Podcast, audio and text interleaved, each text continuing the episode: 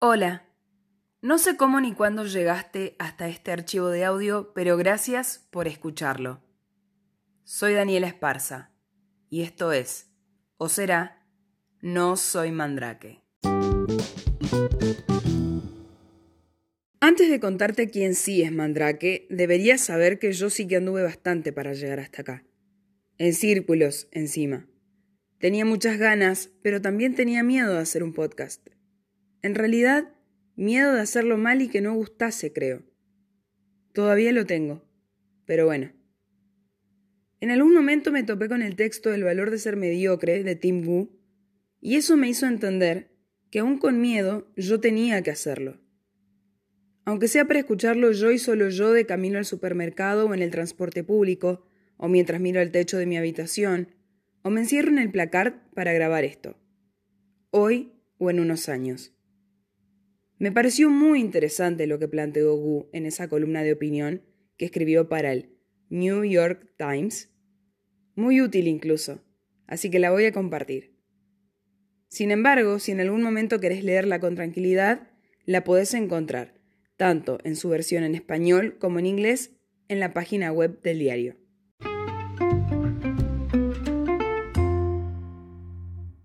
Entonces cuenta Gu que se sorprende cuando las personas le dicen que no tienen pasatiempos, y lo considera como una señal de una civilización en decadencia, debido a que la idea de ocio, es decir, la idea de realizar alguna actividad que no sea concerniente o al trabajo o a los estudios, y se realice por el mero disfrute de realizarlas, es un logro que nos hemos ganado a pulso.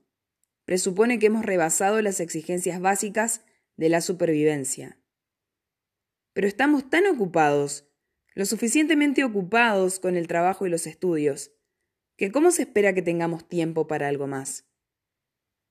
Y responde que la razón por la que las personas no tienen pasatiempos es que nos da miedo no hacerlos bien. Más bien, nos intimida la expectativa, un sello distintivo de nuestra época tan intensamente pública y enfocada en el desempeño. Debemos ser talentosos hasta en las actividades que realizamos en nuestro tiempo libre. Nuestros pasatiempos se han vuelto demasiado serios, demasiado rigurosos. Ahora se tratan de una nueva oportunidad para sentir ansiedad sobre si en realidad sos la persona que decís ser. Si te gusta correr, ya no es suficiente con que des un par de vueltas a la manzana, no. Ahora hay que entrenar para los maratones. Si te gusta pintar, ya no lo haces nada más para disfrutar de una agradable tarde solo con vos, con tus acuarelas y con unos lirios de agua, sino que ahora debes buscar que exhiban tus obras en una galería, o al menos intentar hacerte de una cantidad respetable de seguidores en las redes sociales. Cuando tu identidad está ligada a tu forma de entretenimiento, más te vale hacerlo bien, porque si no es así, ¿quién sos entonces? Para Gu, lo que hemos perdido es la afición tranquila a tener un talento modesto. hacer algo por el simple hecho de que lo disfrutás y no porque lo haces bien. No habría que enfatizar que los pasatiempos deben ser una actividad distinta al trabajo remunerado. No obstante, valores ajenos como la búsqueda de la excelencia se han insertado y han corrompido lo que solía ser el terreno del ocio Así que ya no hay lugar para el verdadero aficionado.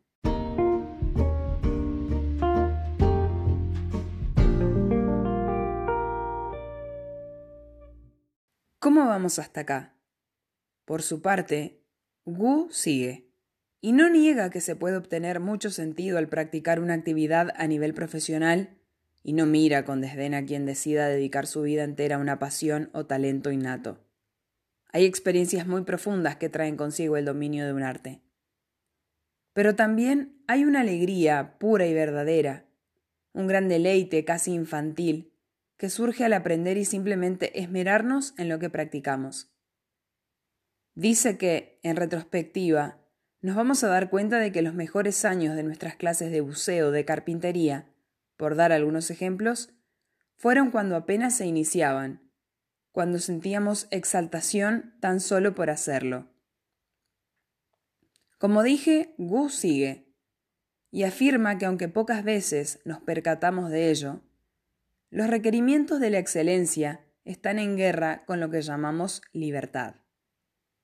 Permitirte hacer únicamente aquello en lo que sobresalís es atraparte en una jaula cuyos barrotes no están hechos de acero, sino de tus propios prejuicios.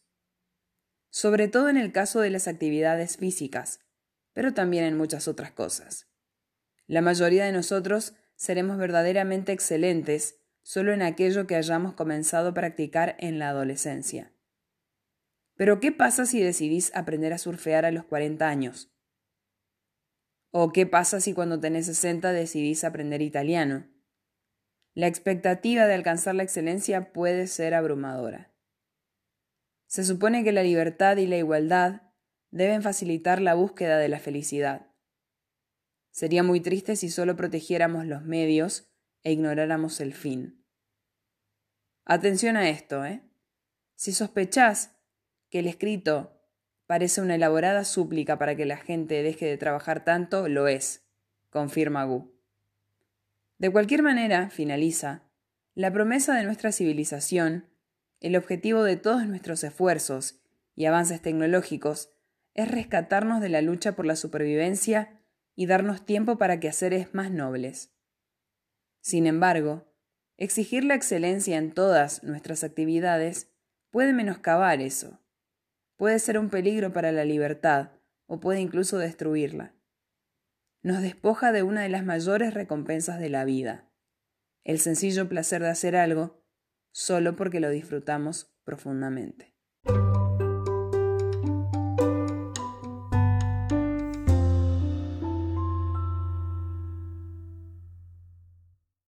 Con todo esto en mente, y como me gusta mucho la paremiología, paremiología, que es la disciplina que aborda el origen de las expresiones famosas, decidí que mi podcast llevaría por nombre mi respuesta a la pregunta y expresión famosa en Argentina. ¿Quién sos? ¿Mandrake? O mejor aún, ¿quién te crees que sos? ¿Mandrake? Es probable que para algunos de ustedes sea desconocida o los transporte a tiempos remotos. Creo que hoy no está tan vigente o no es tan masiva. Pero yo la escuché salir de la boca de mi abuela muchas veces. Y hasta de mi mamá. Hasta hace no muchos años. Voy a ponerlos un poco en contexto.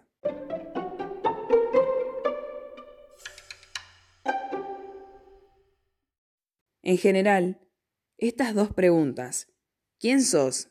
Mandrake. ¿Y quién te crees que sos, Mandrake? Se dirige a una persona que acaba de hacer algo llamativo, insólito, asombroso o difícil de explicar. También se le puede preguntar lo mismo a quien pretende hacer algo con las características antes señaladas. Como fuere, lo concreto es que tildar a alguien de mandrake es colocarlo en una posición especial. Mandrake era un personaje de ficción que debió su fama a apariciones en cómics de diarios y revistas norteamericanos y, claro está, de Argentina, creado en los Estados Unidos en 1934. Básicamente era mago, pero siempre se enredaba en cuestiones de índole policial, razón por la cual terminaba actuando como un investigador privado en tanto apelaba a sus múltiples trucos, y en particular a sus dotes como ilusionista. Podría decirse que era casi un superhéroe, aunque no tenía poderes especiales o sobrenaturales, siendo su principal arma la hipnosis. El éxito de Mandrake llevó a que la gente usase su nombre para etiquetar acciones muy graciosas o a individuos demasiado confiados o talentosos, según el caso. Ahora saben quién sí es Mandrake. Y saben también que yo sí que anduve bastante para llegar hasta acá. En círculos, encima. Porque a veces parece imposible hacer algo espectacular y nunca visto antes. Es como si todo yo hubiera sido inventado y no tengo nada para ofrecerle al mundo. Tengo muchas ganas, pero también tengo miedo de hacer un podcast. En realidad, miedo de hacerlo mal y que no sea escuchado. Pero para mí, algo increíble una forma de intentar ser un poco más mandrake es este preciso momento. Aunque sea para escucharlo yo y solo yo de camino al supermercado o en el transporte público. Mientras miro el techo de mi habitación o me cubro con una sábana para grabar esto y compartirlo. Hoy o en unos años.